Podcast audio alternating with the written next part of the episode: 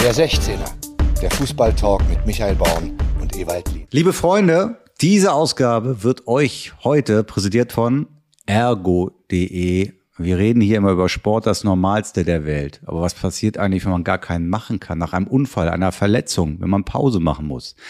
Dann braucht man Unterstützung, damit es so schnell wie möglich weitergehen kann oder überhaupt weitergehen kann. Mit der Ergo gibt es dafür die Unfallversicherung, die unterstützt bei schweren Verletzungen mit finanziellen Hilfen und Top-Beratung im Grundschutz. Ergänzend gibt es individuelle Bausteine. Das können Assistenzleistungen sein wie Haushalts- und Pflegeleistung, Fahrdienste und Reha-Maßnahmen. Der Schutz gilt sogar weltweit und rund um die Uhr.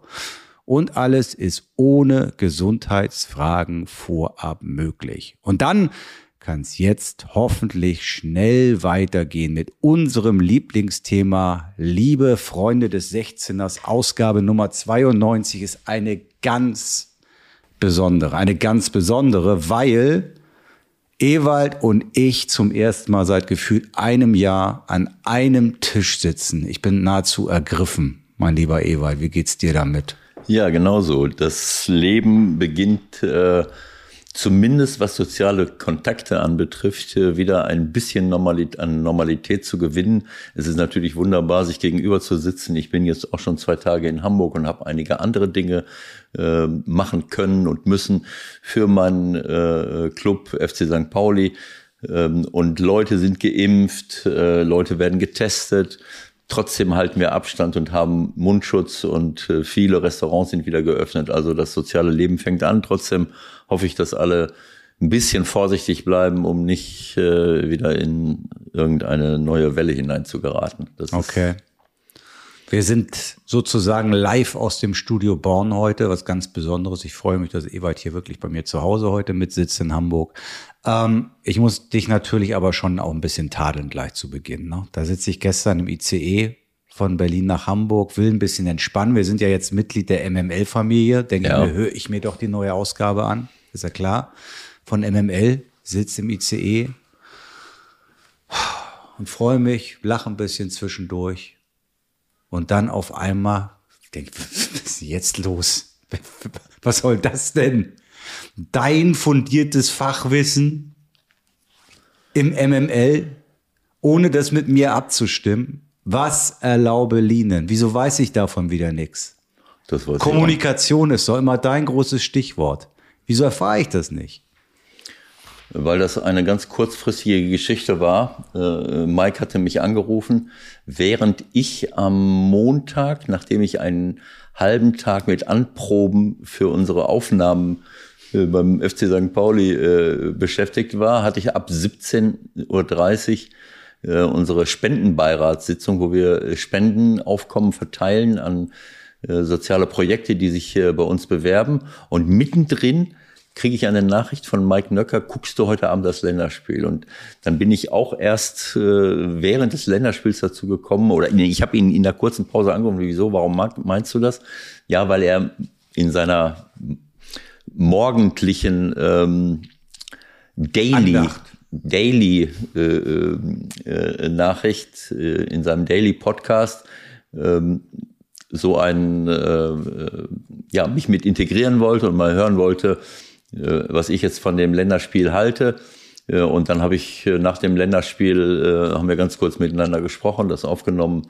Und ich wusste zu dem Zeitpunkt auch noch nicht, dass das vielleicht auch in, in den, in den MML-Podcast mit einbaut. Es war einfach nur erstmal für das. Das ist ein Ritterschlag, gedacht. das weißt du, ne? Das ist ein richtiger Ritterschlag, dass du da auch noch auftreten darfst. Also. Okay. Ne? Nein. Ach, das wusste ich gar nicht. Nein, aber das war, das ging alles so schnell äh, und ähm, ich wollte dich jetzt auch nicht aus deinem äh, wohlverdienten Schlaf nach einer schweren Saison herausholen. Vernünftig. So sieht's aus. Ja, schöne Grüße auch noch nach Leipzig an den Bahnhof. Äh, ich weiß nicht, zum Glück nicht mehr genau, wie das Restaurant hieß, das Nudeln mit Bolognese anbot. Äh, ich kann euch nicht empfehlen, das zu tun. Mir geht's irgendwie nicht so gut heute, aber es hält sich noch im Rahmen, egal. Vorsichtig, man ist immer, das ist nicht so leicht, äh, irgendwelche Erscheinungen zurückzuführen auf irgendetwas anderes. Ähm, ne, also man, man neigt sehr schnell dazu zu sagen, ich habe das gemacht und danach ist das passiert.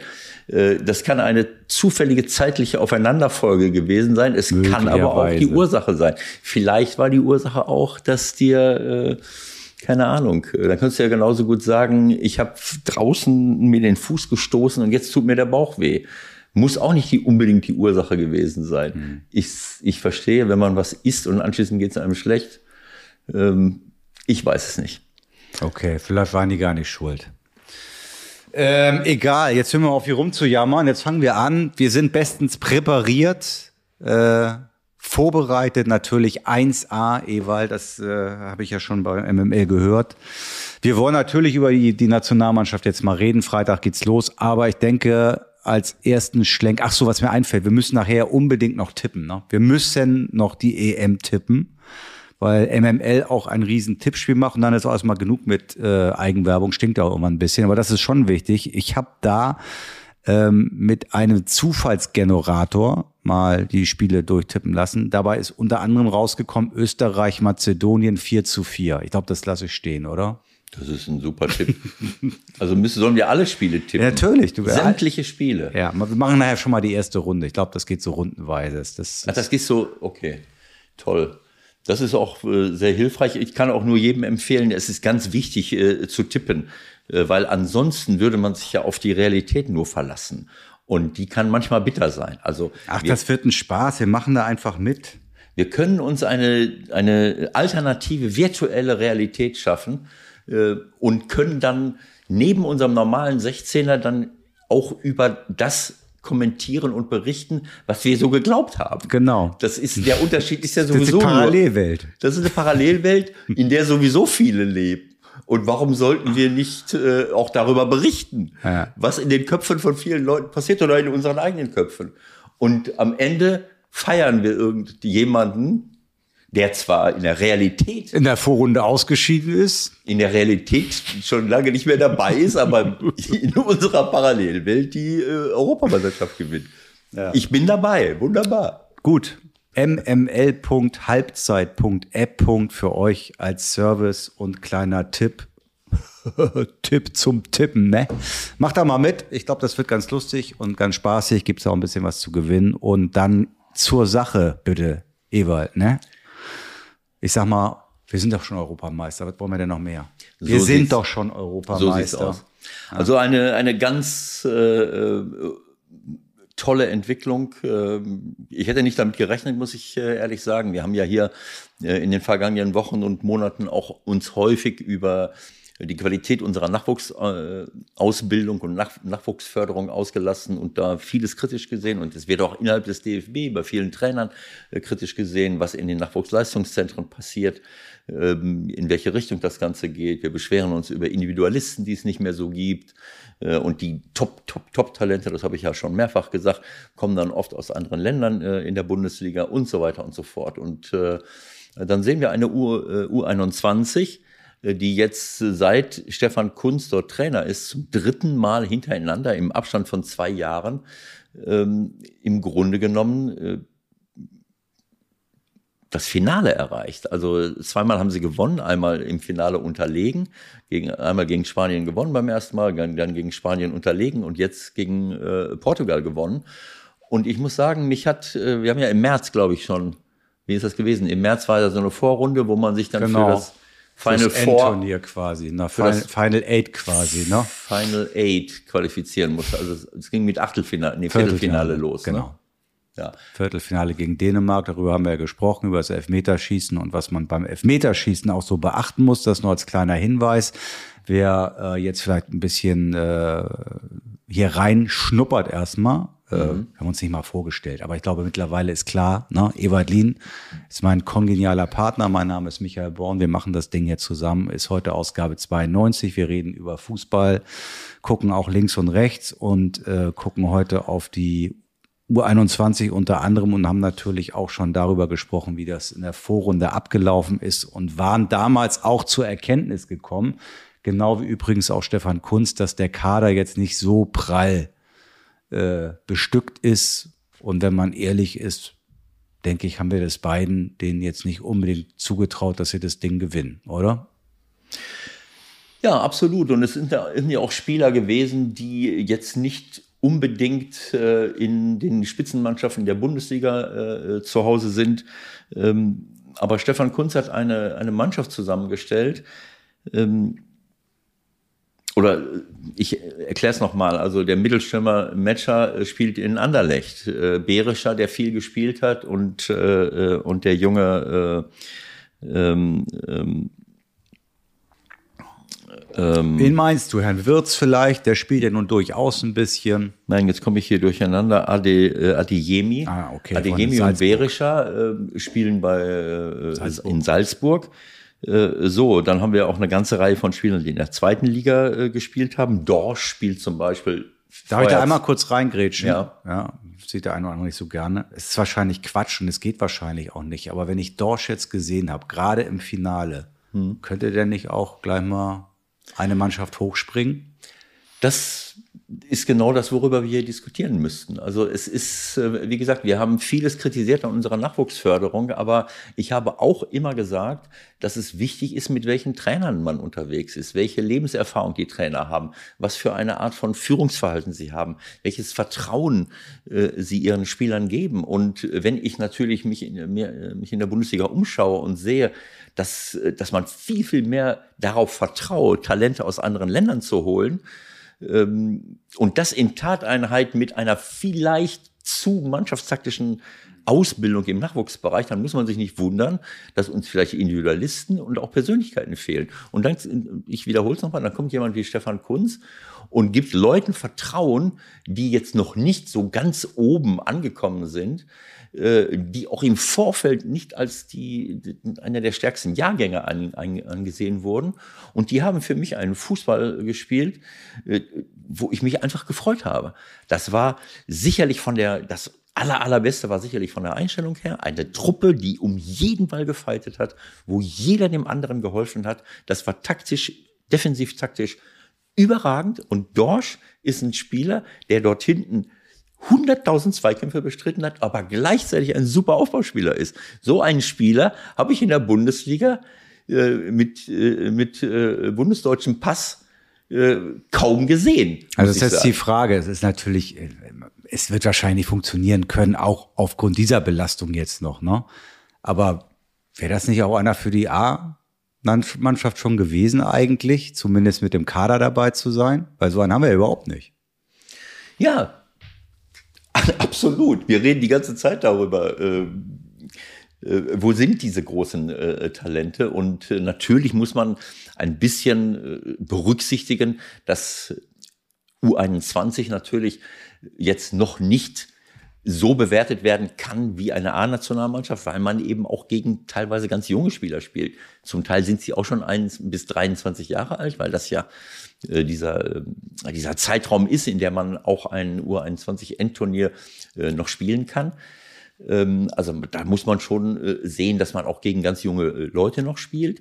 Aber sie haben ja nun auch schon in Ligen etwas gezeigt. Also wenn, wenn ein, ein Dorsch bei Genk spielen kann, äh, einer, einer Mannschaft, die auch im, im Europapokal zwar ausgeschieden ist, aber eine, eine richtig gute Rolle gespielt hat, auch ein Kleindienst, glaube ich, der seinerzeit da hingegangen ist, jetzt wieder nach Heidenheim zurückgeholt wird. In der zweiten Liga werden diese, äh, diese Spieler äh, hoch bewertet.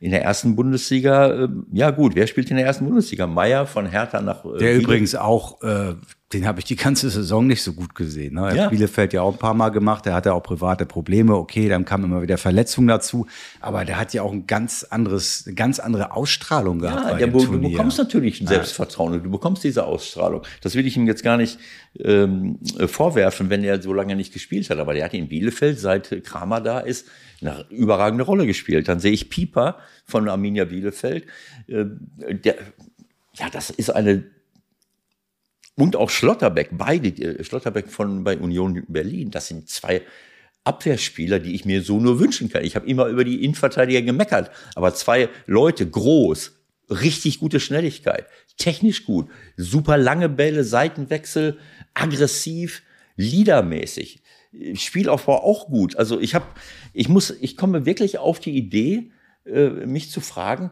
äh, ist das äh, hat das nicht auch was mit dem Trainer zu tun und mit dem mit der Gesamt ähm, in so einer Mannschaft. David Raum ist jetzt, äh, hat bei Greuther Fürth gespielt, ist von Hoffenheim verpflichtet worden, wäre jetzt mit, äh, mit äh, Greuther Fürth äh, allerdings auch aufgestiegen. Das kannst du vorher natürlich nicht wissen. Baku war in Mainz, äh, und ist nach Wolfsburg gewechselt. Der ist schon in der ersten Liga. Özcan bei, bei Köln hat auch nicht immer gespielt oder Jakobs. Das sind sicherlich Leute, aber es sind alles Leute, die in, in unteren Bereichen äh, der ersten Liga äh, unterwegs sind und eine ganze Reihe, die, äh, die, wie gesagt, im Ausland spielen.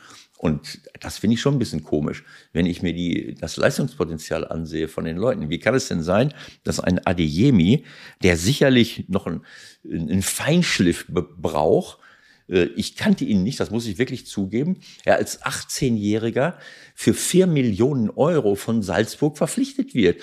Und ich kann jetzt schon prognostizieren, dass der in zwei, drei Jahren für 10, 15 Millionen von Salzburg weggeht. Und er wird von Unterhaching weggekauft und hat auch nicht unbedingt eine NLZ-Karriere hinter sich. So, das heißt, wie kann es denn sein, dass ich solche Spieler nicht sehe? Da haben auf jeden Fall einige in Deutschland gepennt oder einfach das Potenzial komplett falsch eingeschätzt. Oder gucken nur in den NLZs und gucken auch nicht mehr rechts und links. Äh, also naja, bei so einem Spieler muss ich doch in Unterhaching auf dem Schirm haben. Also müssen nur alle Clubs aus der ersten und zweiten Liga wissen ja. und ich kann mir nicht anders, es mir nicht anders vorstellen als A, das Potenzial falsch eingeschätzt wurde oder B, halt natürlich Salzburg auch für den für den Status, den er damals hatte, sicherlich auch schon ganz gut bezahlt haben wird. Und dann kommen ja auch wieder Berater in die Show. Ja? Also ich muss ehrlich sagen, äh, wir müssen jetzt nicht 100 Jahre über die U21 reden, aber dieses Spiel gegen Holland, wo sie natürlich in den ersten, äh, ja, wann das, was war das, 10 Minuten schon 2-0 ja.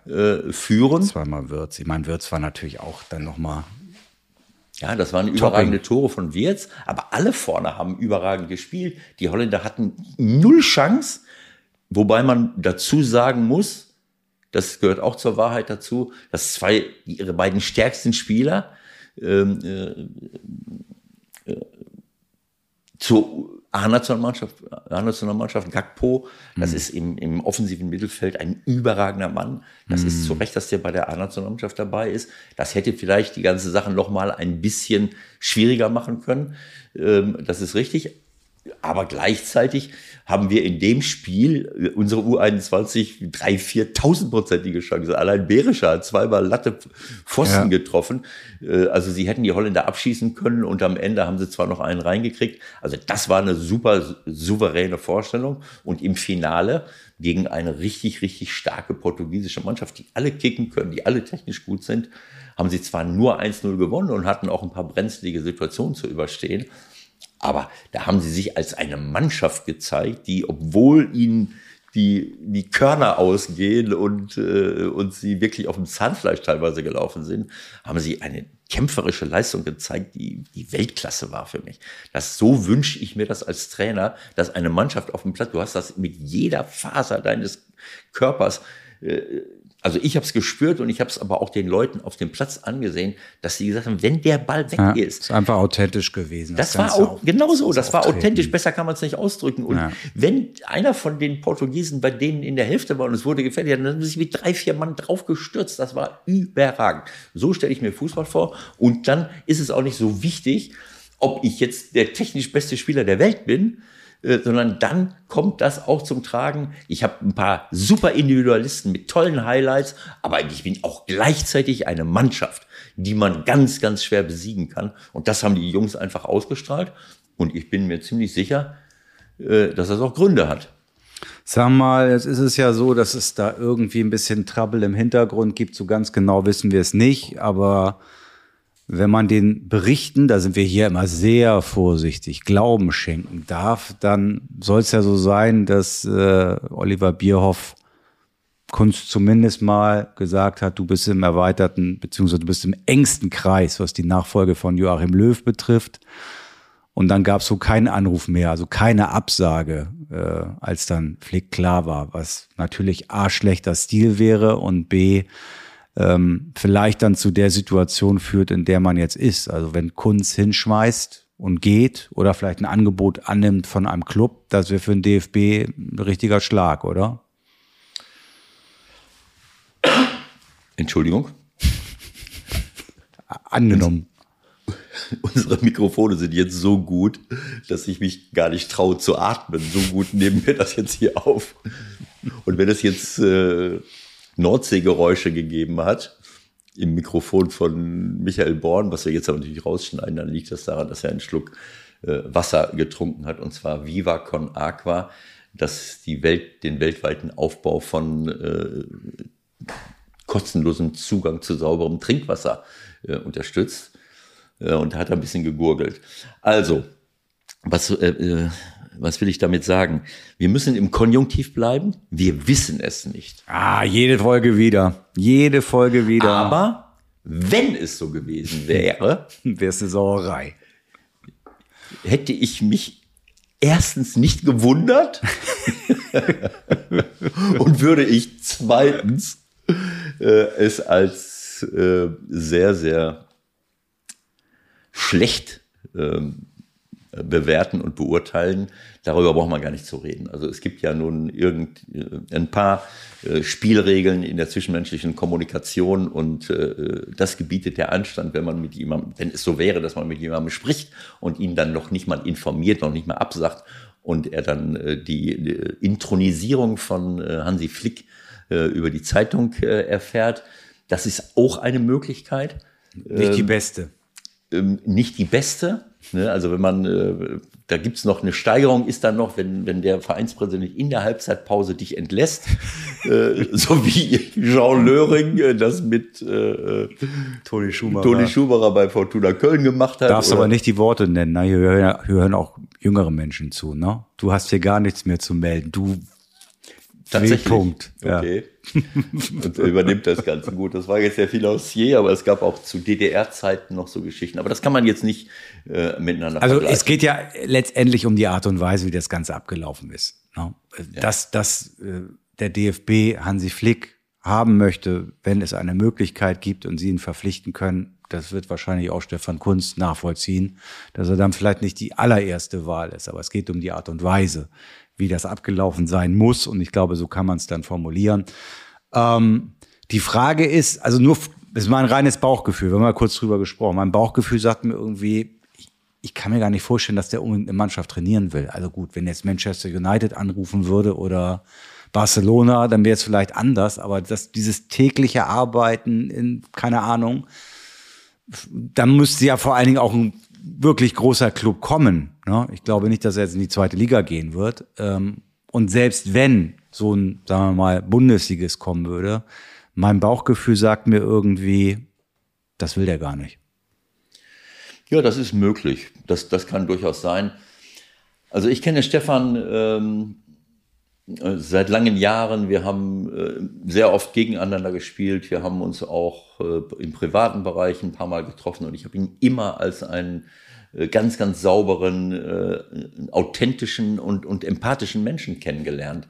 Und äh, er ist auch unverdächtig in irgendeiner Form äh, hochnäsig oder, oder ähm, ähm, ja, das ist eigentlich der Fall, das, das falsche Wort. Also er ist völlig unverdächtig, irgendwelche äh, unangenehmen. Der kann äh, sich, glaube ich, auch überhaupt nicht verstellen. Der ist einfach so. Der ist authentisch. Der, der ist so, wie der im Interview ist, so ist der auch. So. Und das ist ein größtes Kompliment kannst du niemandem machen. Genau so. Und das ist jemand, der sich für Menschen interessiert. Das spürt man einfach. Und das ist eine super, super Basis. Ich habe das oft schon gesagt. Für mich ist ein Trainer in erster Linie auch ein Pädagoge, ein Mensch, ein Mitmensch. Und wenn ich die Interviews von Stefan höre, ähm, dann stelle ich fest, äh, dass er die Spieler kennt. Er hat natürlich auch mehr Zeit, weil er jetzt nicht jeden Tag im Druck ist und nicht jeden Tag den Medien zur Verfügung stellen muss. Aber er kennt die einzelnen Spieler, er führt viele Einzelgespräche, er kennt die private Situation, er kennt die Gefühlslage von Leuten, die teilweise nicht spielen oder ins Ausland äh, wechseln müssen, um ihr, damit ihre Karriere vernünftig äh, ähm, äh, weitergeht. So, und dafür interessiert er sich. Und ich bin fest davon überzeugt, dass er diese ähm, diese Art der Kommunikation und diese, diese Beziehungsebene in äh, seine Arbeit mit einfließen lässt. Und das ist eine super Basis, um aus Spielern, die ja sowieso, die muss er ja nicht bis ins kleinste Detail nochmal ausbilden. Das sind ja gut ausgebildete Leute.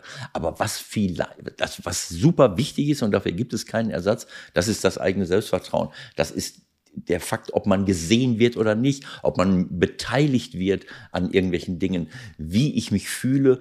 Und nur wenn ich mich so fühle, angenommen fühle, gesehen und mitgenommen fühle, dann kann ich auch so eine Mannschaftsleistung auf den Platz bringen.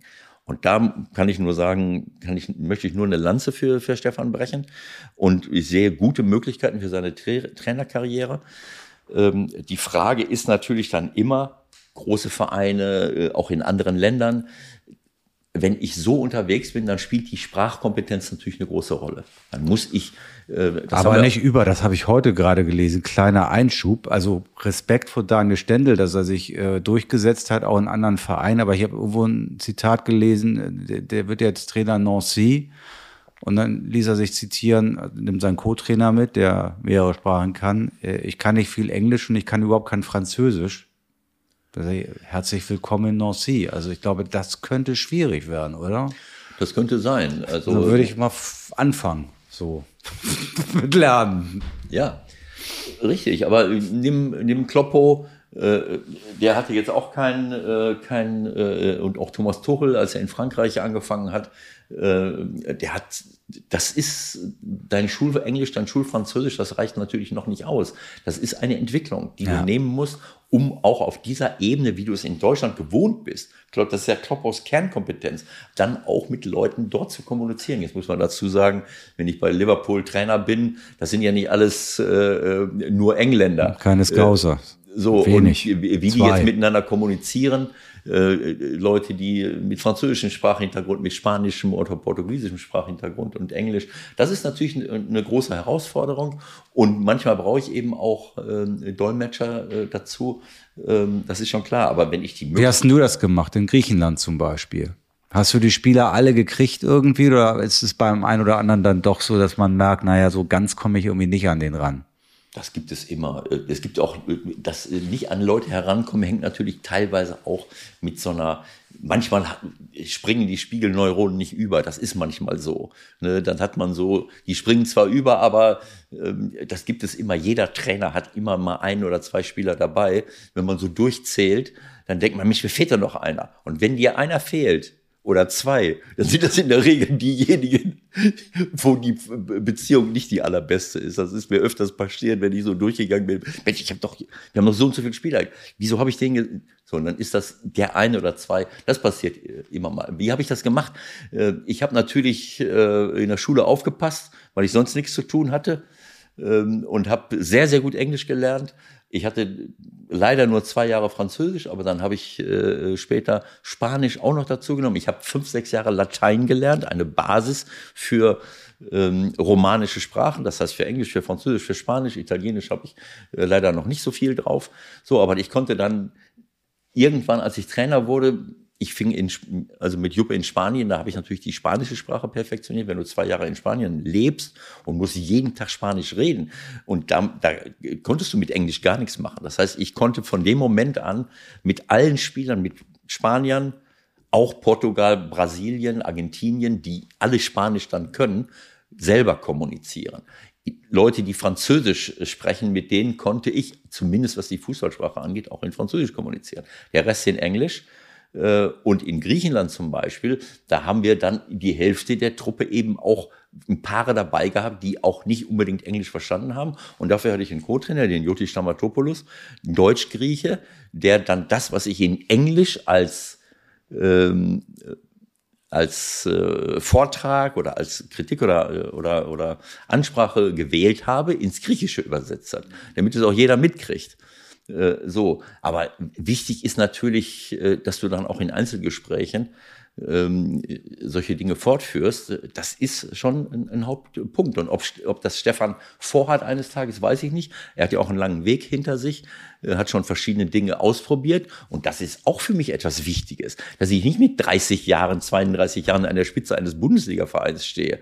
Äh, welche Lebenserfahrung soll ich haben? Welche Reife und Persönlichkeitsreife soll ich dann schon haben? Der Stefan äh, hat das natürlich alles schon und dann wirst du auch ein bisschen ruhiger. Du siehst Dinge ein bisschen anders noch.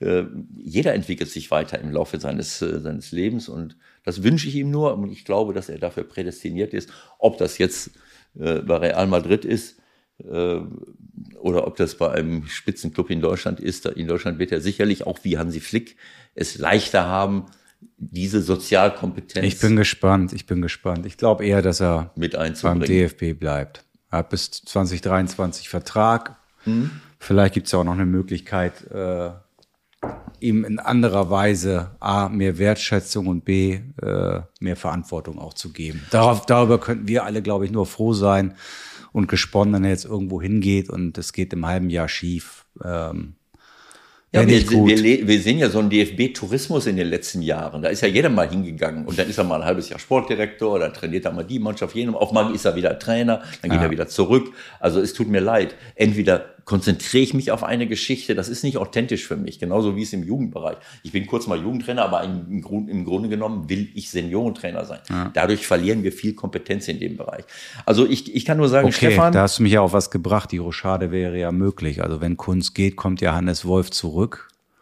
Dann kann der da gleich übernehmen. Naja, mal gucken, wir warten es mal ab.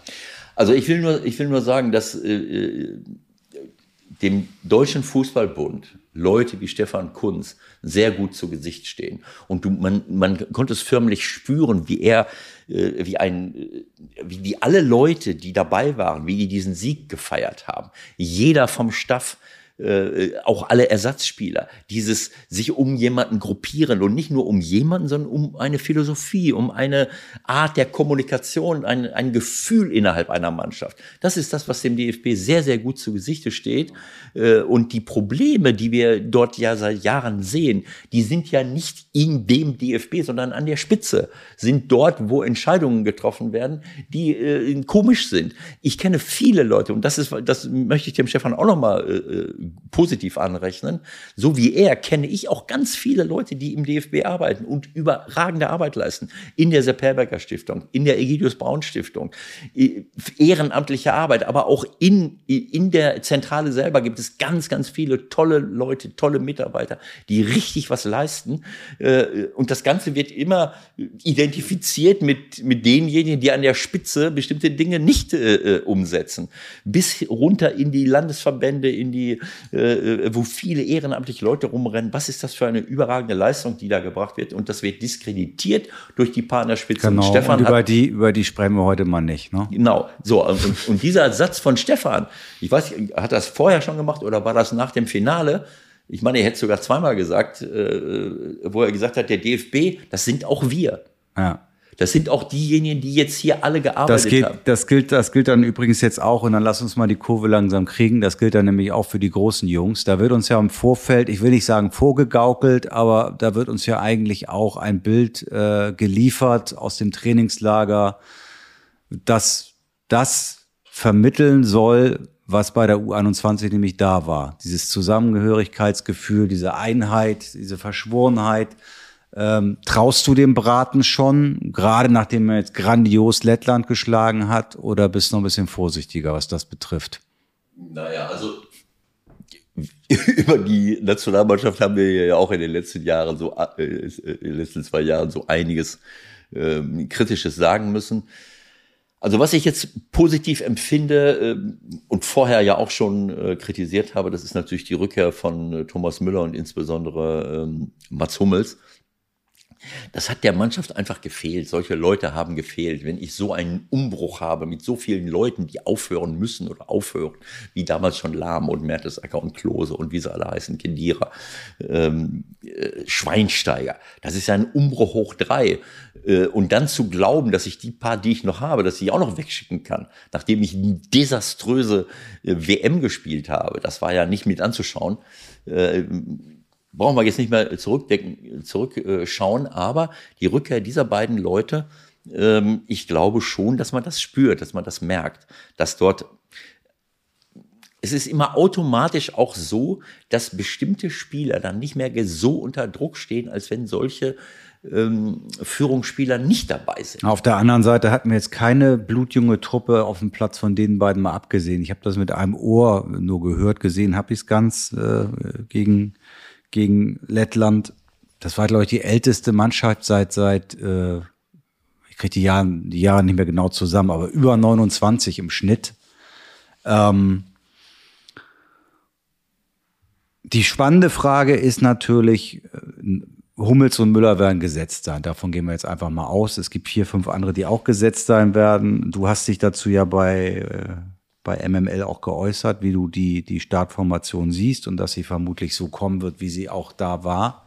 Aber ist das auch die Startformation, die du sehen möchtest? Ja, es ist, es ist schwer. Also gegen Frankreich. Wir sprechen vom Spiel gegen Frankreich, ja, ja, das am Dienstag stattfinden wird. Ja. Das heißt, sie haben jetzt, äh, wir haben äh, Mittwoch, Mittag, Nachmittag, haben noch eine knappe Woche Zeit. Gehen wir mal davon aus, dass alle fit bleiben und alle einsatzfähig sind, die jetzt da sind. Ist das so die beste Lösung gegen Frankreich?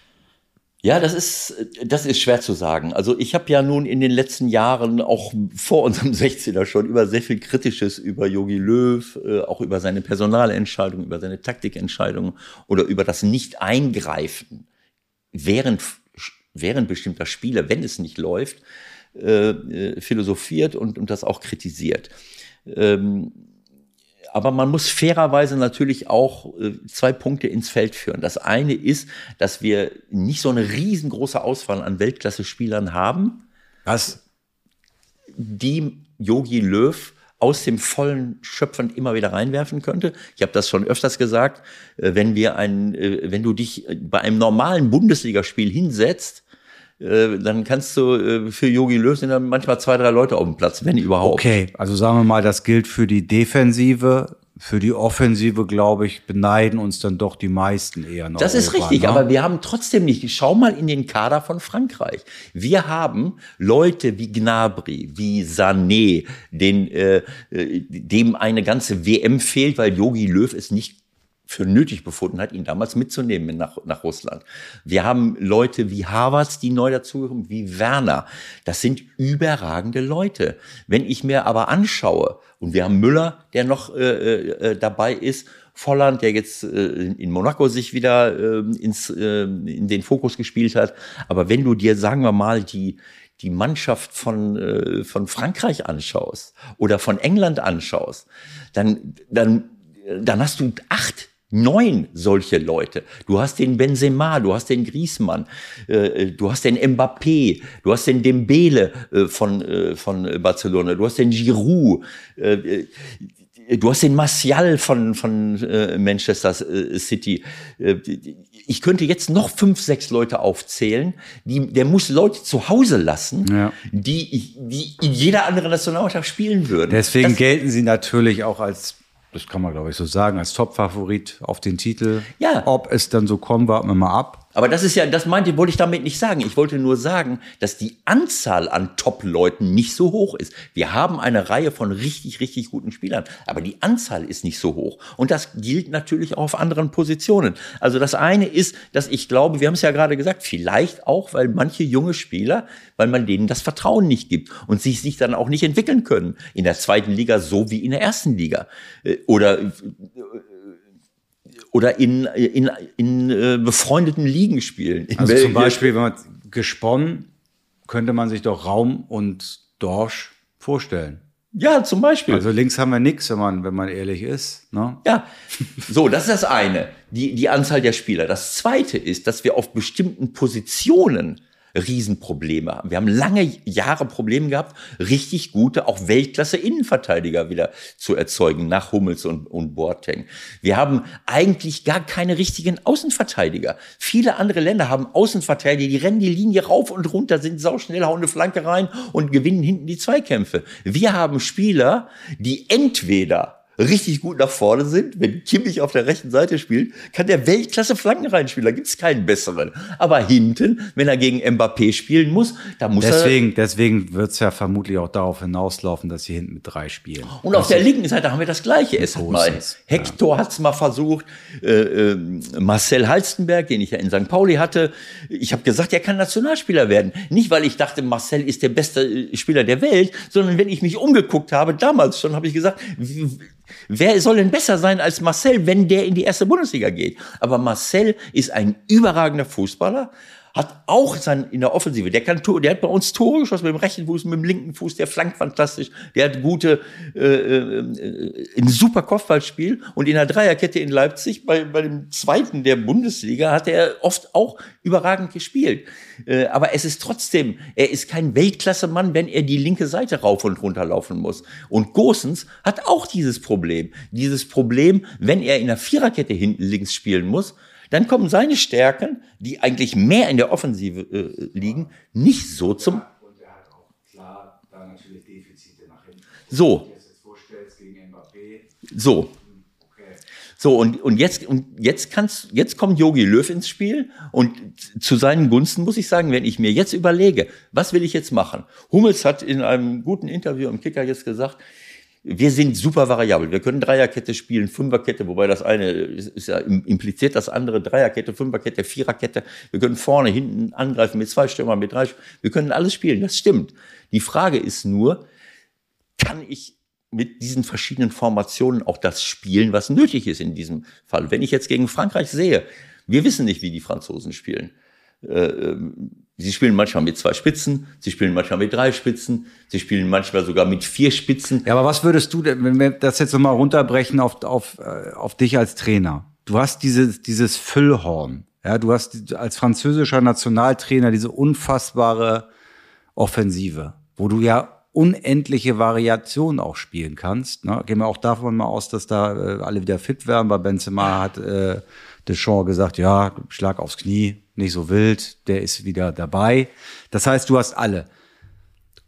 Guckst du dann als erstes, okay, die drei vorne, die will ich auf jeden Fall drin haben und da ist es mir erstmal egal, wie das System heißt oder ja, ich will aber gegen Deutschland, weil die da Probleme haben hinten, will ich die Außen, so, was ist der Ansatz? Wie gehst du ran? Also grundsätzlich glaube ich, dass es für eine Mannschaft immer das Allerbeste ist, wenn ich auf meine eigenen Stärken achte und wenn ich versuche, die durchzusetzen. Auf den Gegner kann ich aus jeder Aufstellung reagieren.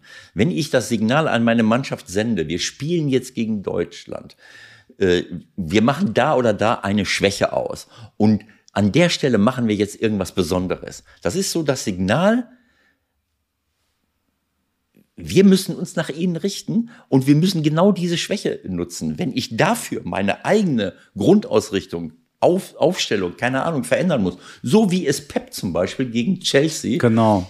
im Champions League Finale gemacht hat. Thomas Tuchel vertraut seiner Truppe, stellt die auf den Platz, die spielen, wie sie es können und Manchester City hat sich komplett entblödet. Kann man sich vielleicht sogar auch äh, so ein bisschen als Vergleich vorstellen, weil wenn man jetzt die Ausgangslage nimmt, ja. ist ja ein bisschen ähnlich. Deutschland, Frankreich ist ein bisschen, also die Deutschen, das muss man glaube ich so sagen, sind dann eher die Chelsea-Rolle, eher die Außenseiterrolle und, und Frankreich sind die eine Etage drüber stehen momentan. Es ist nicht zu befürchten, dass Didier also oder zu erwarten, zu hoffen, dass Didier Deschamps in, äh, in einer Guardiola-Anwandlung plötzlich äh, seinen äh, Offensiv... Kanté lässt er raus, ne? Kanté rauslassen. Und Mbappé auch. Äh, Mbappé auch, das ist auch zu gefährlich, das, da macht man sich keine Freunde international, wenn man so gute Spieler aufstellt. Genau. Und, und, und nur, ein, und nur einen Innenverteidiger. Ja, und oder sagen wir mal, wen haben wir jetzt ganz offensiv? Ähm, Pogba, äh, vielleicht sogar Griezmann, der manchmal hinter der tiefsten Spitze spielt. Wir ziehen ihn ins, ins defensive Mittelfeld zurück. Äh, Gute irgendwie Idee. sowas. Gute Idee. Ne, das wäre für uns gut. Also, was will ich sagen? Ich glaube, dass es wichtig ist, dass ich bei meinen, äh, bei meinen Stärken bleibe. Trotzdem kann ich in, in einem Spiel auch mit meinen Stärken mal sagen, so wie das Pep auch oft macht, ich stelle mal Sterling oder irgendeinen von links nach rechts, weil ich weiß, der ist langsam. Dann kann der mal von der Seite spielen und kann da das Spiel auseinander äh, äh pflücken. Also was will ich damit sagen? Ich habe es eben gesagt, ähm, dass die Möglichkeiten, die taktischen Möglichkeiten, eine erfolgreiche Mannschaft auf den Platz zu stellen, durch bestimmte Positionsdefizite limitiert sind bei Yogi. Ich habe jetzt gerade von den Außenverteidigern gesprochen, wo wir nicht unbedingt diese Trend Alexander Arnolds haben, der, der leider die, die WM verpasst, wo Frankreich mit Pavard und Hernandez den ich überragend finde, der auch Innenverteidiger spielen kann, zwei Top-Leute hat, die hinten alles aufräumen können und gleichzeitig gut nach vorne sind. Diese Spieler haben wir nicht. Das, das haben wir aber auch nicht vor der Abwehr. Wir haben vor der Abwehr Weltklasse-Spieler. Wir haben eben über Dorsch gesprochen. Kimmich hat sich dort hineinentwickelt. Warum? Weil er ein überragender Techniker ist. Der Aber Kimmich ist eigentlich, wenn man sich das anguckt, noch der Einzige, der es am, du widersprichst mir jetzt gleich wieder, du siehst Nein. das ja nicht mal so. Doch. Aber Kimmich ist ja noch am ehesten derjenige, dem man das so zutrauen würde, äh, ansatzweise eine ähnliche Rolle zu spielen wie Kanté. So, jetzt ist es aber so erzielt, erzielt, äh, er zieht ihn nach rechts hinten, weil er da auch eine Problemposition hat. Also zieht er Kimmich auf die rechte Position und spielt mit Gündogan und Groß. Also wenn Klostermann keine Knieprobleme gehabt hätte, der hatte wirklich, das wusste ich auch nicht, habe ich erst hinterher erfahren, wenn er keine Knieprobleme gehabt hätte, kann es sein, dass Klostermann dort geblieben wäre. Aber es kann auch sein, dass Klostermann in die Dreierkette geht. Für Ginter. Wie auch immer. Auf jeden Fall äh, dadurch, also wenn es, wenn der Klostermann rechts geblieben wäre, hätte ich gerne gesehen, was er macht.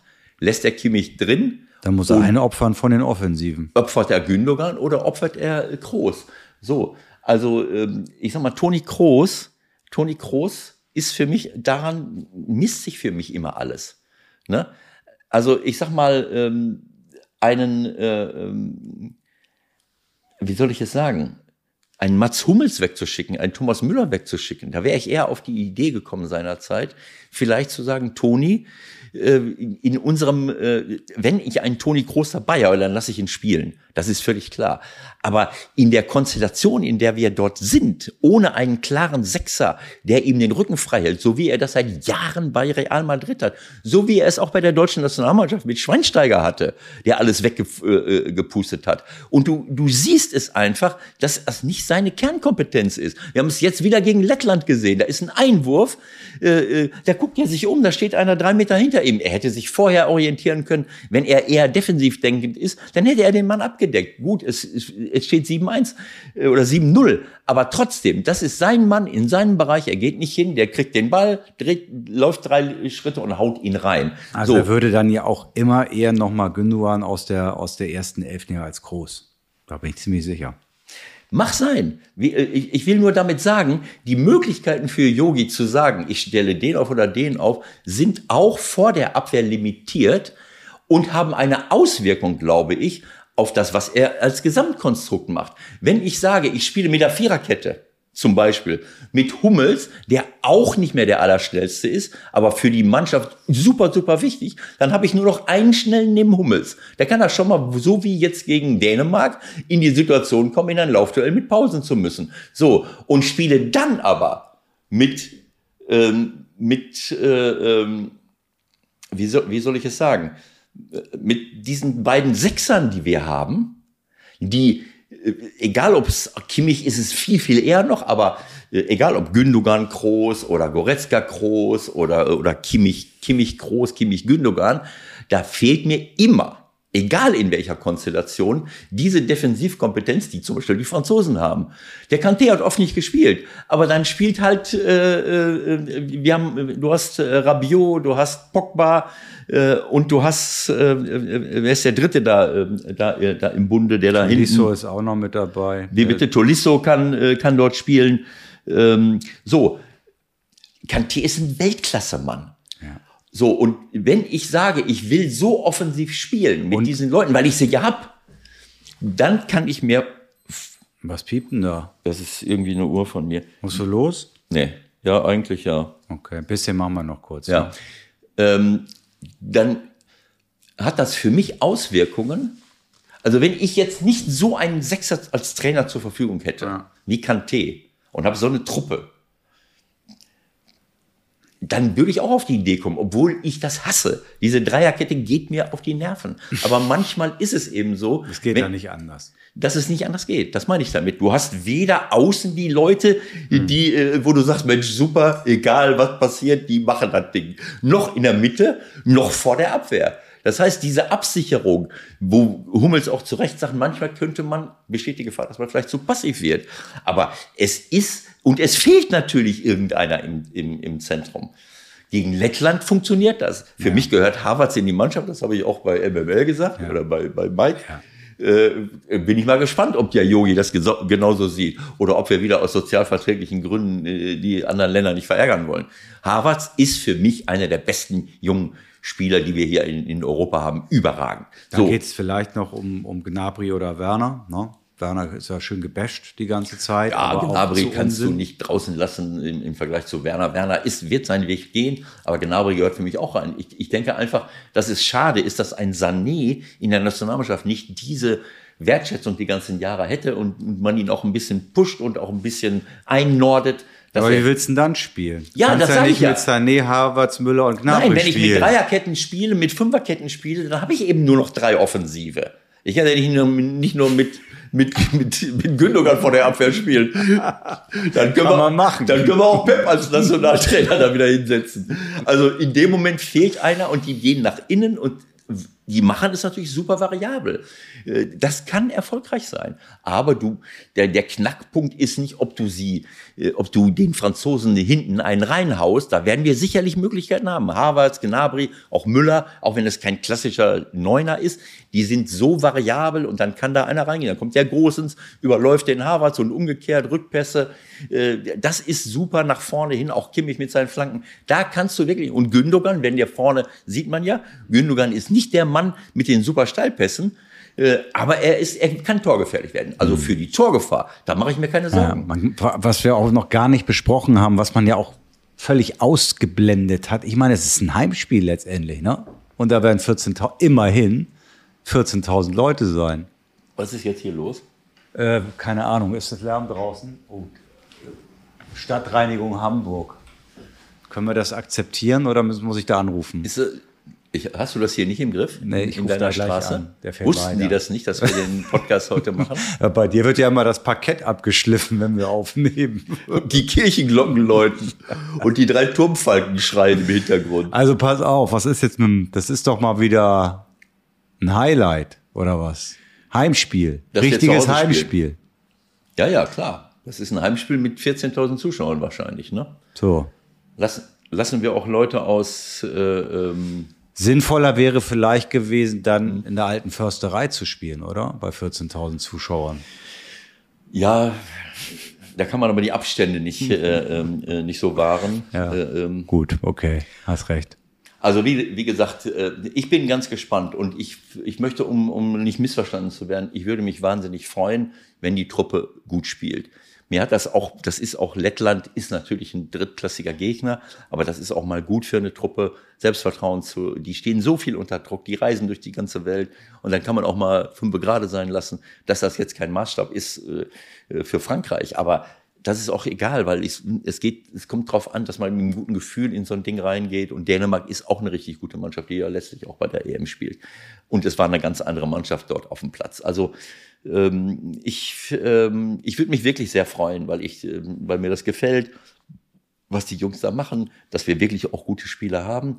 Aber der Knackpunkt ist für mich, wie kriegen die das hin, mit vereinten Kräften da diese, ähm, ähm, die, je Die nachdem, Zentrale und die spielen. Defensive. Ja, wenn, wenn und Hernandez und Pavard nach vorne marschieren, falls er jetzt noch mit, äh, mit, zwei, mit zwei richtig guten Außenstürmern spielt, wie Mbappé, Griezmann, der sich nach innen äh, zieht, oder Dembele oder Coman. Coman, könnte, den haben wir eben noch gar nicht erwähnt, dann ist dann der achte noch, äh, das meinte ich damit. So, dann kann man sagen, okay, eine Dreierkette, dann nimmt der, dann nimmt der Kimmich oder der Klostermann oder wer auch immer, oder Gosens, nehmen wir die andere Seite, nimmt er den Pavard auf und der Rüdiger muss dann eben mit Mbappé und was weiß ich, das kann man alles hinkriegen, das ist schon klar. Äh, wir haben aber immer noch das Problem im Zentrum, das darf man auch nicht vergessen. Du hast hinten drei Leute, also fehlt einer in der Mitte. wenn du jetzt Kimmich und, äh, und, und Gündogan oder Kroos da hast und du hast Pogba, der vorne in die Spitze reingeht, du hast Rabiot, der vorne in die Spitze reingeht und Kanté, der aus gewonnenen Zweikämpfen das auch noch macht, dann hast du dort auch eine, eine strukturelle Unterzahl. Also es ist nicht so einfach, das zu bewerkstelligen in dieser ähm, mit Na, dieser da hast du, sorry, da hast du was ganz Entscheidendes gesagt mit dem Halbsatz, wenn der Zweikampf gewonnen wird. So. Das wird auch null thematisiert eigentlich. Ne? Es geht, jeder redet irgendwie über Fünferkette, über Dreierkette, über Viererkette, über äh, Verlagern, über Außenspielen. Aber wie entstehen denn die Situationen überhaupt? Worum Ja. geht's denn eigentlich? Ja. Ja? Was ist denn mit der Tagesform? Was ist mit der Einstellung? Was ist mit dem Teamgeist? sich gegenseitig helfen. So. Dieses, diese Verrücktheit zu haben und diese Einstellung, wir kämpfen zusammen um jeden Ball, dann ist die, dann ist die, die Grundordnung uninteressant. Also die ist sekundär. Wenn ich wirklich, wenn ich das wirklich will, es sind immer noch 10 gegen 10 auf dem Platz äh, an Feldspielern. Und wenn ich es wirklich will, dann kann ich in jede Situation reinsprinten und reinspringen und meinem Kollegen helfen oder ich drücke ihm die Daumen. Äh, so, das ist halt der Unterschied. Und da kann so ein Müller vielleicht doch wirklich, das nervt natürlich auch mal, muss man auch fairerweise sagen, geht vielleicht nicht allen so, aber wenn ich ehrlich bin, manchmal nervt es dann schon ein bisschen, ist ein bisschen sehr viel. Aber für so Was eine denn, was Mannschaft. er so sagt, Ja, oder? diese ganze Texterei und ständig, ständig auf Dauerton und äh, Meinst du bei Interviews oder im nee, Spiel? im Spiel auch und immer noch ein Witz und noch ein Gag und es ist ein bisschen drüber. Aber doch im Spiel macht er doch keine Gags. Nein, aber da muss ja auch alles äh, kommentiert werden und angewiesen werden. Und manchmal ist es vielleicht ein bisschen viel. Ja. Gibt der immer äh, äh, von alleine eine Pressekonferenz nach dem Ja, Spiel? genau.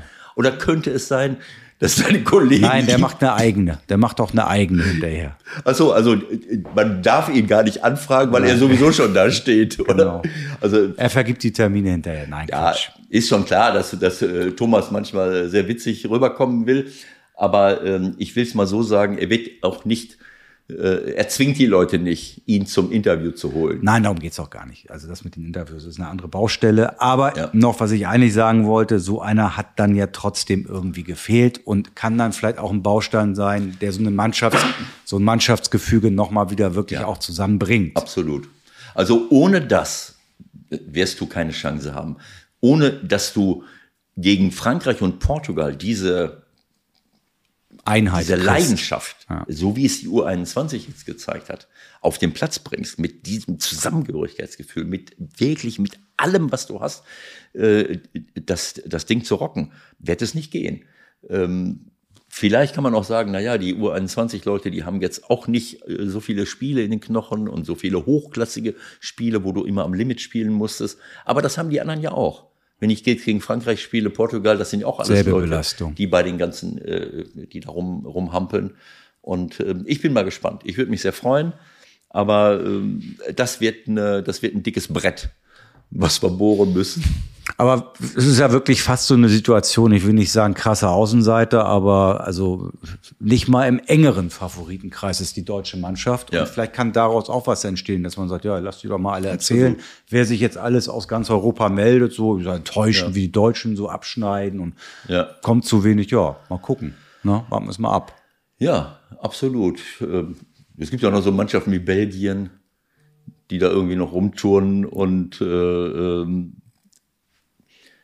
das kann eine, eine, eine heiße Nummer werden, aber wir müssen erstmal die Vorrunde überstehen, obwohl Ja, es schwer ist, Genau. Lass, auszuscheiden. lass, uns, lass uns doch einfach, ja, also über den Modus können wir jetzt leider aus Zeitgründen nicht mehr reden, weil ja, wie viel? Vier Dritte weiterkommen, das machen wir dann äh, nächste Woche, wenn die EM endlich dann auch losgegangen ist. Bei uns wächst jetzt natürlich auch die Vorfreude, muss ich ehrlich sagen. Erst hat man ja so das gar nicht irgendwie auf dem Zettel gehabt und je dichter und näher es kommt, äh, steigt doch so ein bisschen die Vorfreude, muss ich sagen. Und dadurch, dass wir uns heute natürlich auch mit der deutschen Mannschaft beschäftigt haben, umso mehr. Freitag geht's los, Eröffnungsspiel sind wir natürlich auch dabei und dann äh, melden wir uns in der nächsten Woche nach dem Deutschlandspiel wieder. Das ist unser Angebot an euch. Absolut. Ich freue mich auch. Ich habe zwar so irgendwo im Interview gesagt, so richtig kann ich mich nicht freuen auf die EM, weil man halt über das ganze Jahr auch so ein bisschen übersättigt ist. Aber ähm, jetzt haben wir schon wieder zwei Wochen äh, keine Bundesliga. Jetzt werde ich schon wieder nervös. Genau. Es reicht's mit den Testspielen, jetzt wollen wir wieder Ernstfall. Ja, ja, genau. Macht euch eine schöne Woche und dann hören wir uns nach Deutschland gegen Frankreich. Tschüss, tschüss. Tschüss, alles Gute. Ach so, und übrigens, wir hoffen, dass euch auch diese Folge hier heute gefallen hat und dass ihr bei eurem Lieblingsthema ein bisschen entspannen konntet. Und damit das so bleibt, dann schaut doch bitte nochmal auf ergo.de vorbei und holt euch noch ein paar mehr Infos zur Unfallversicherung. Tschüss, tschüss, bis nächste Woche.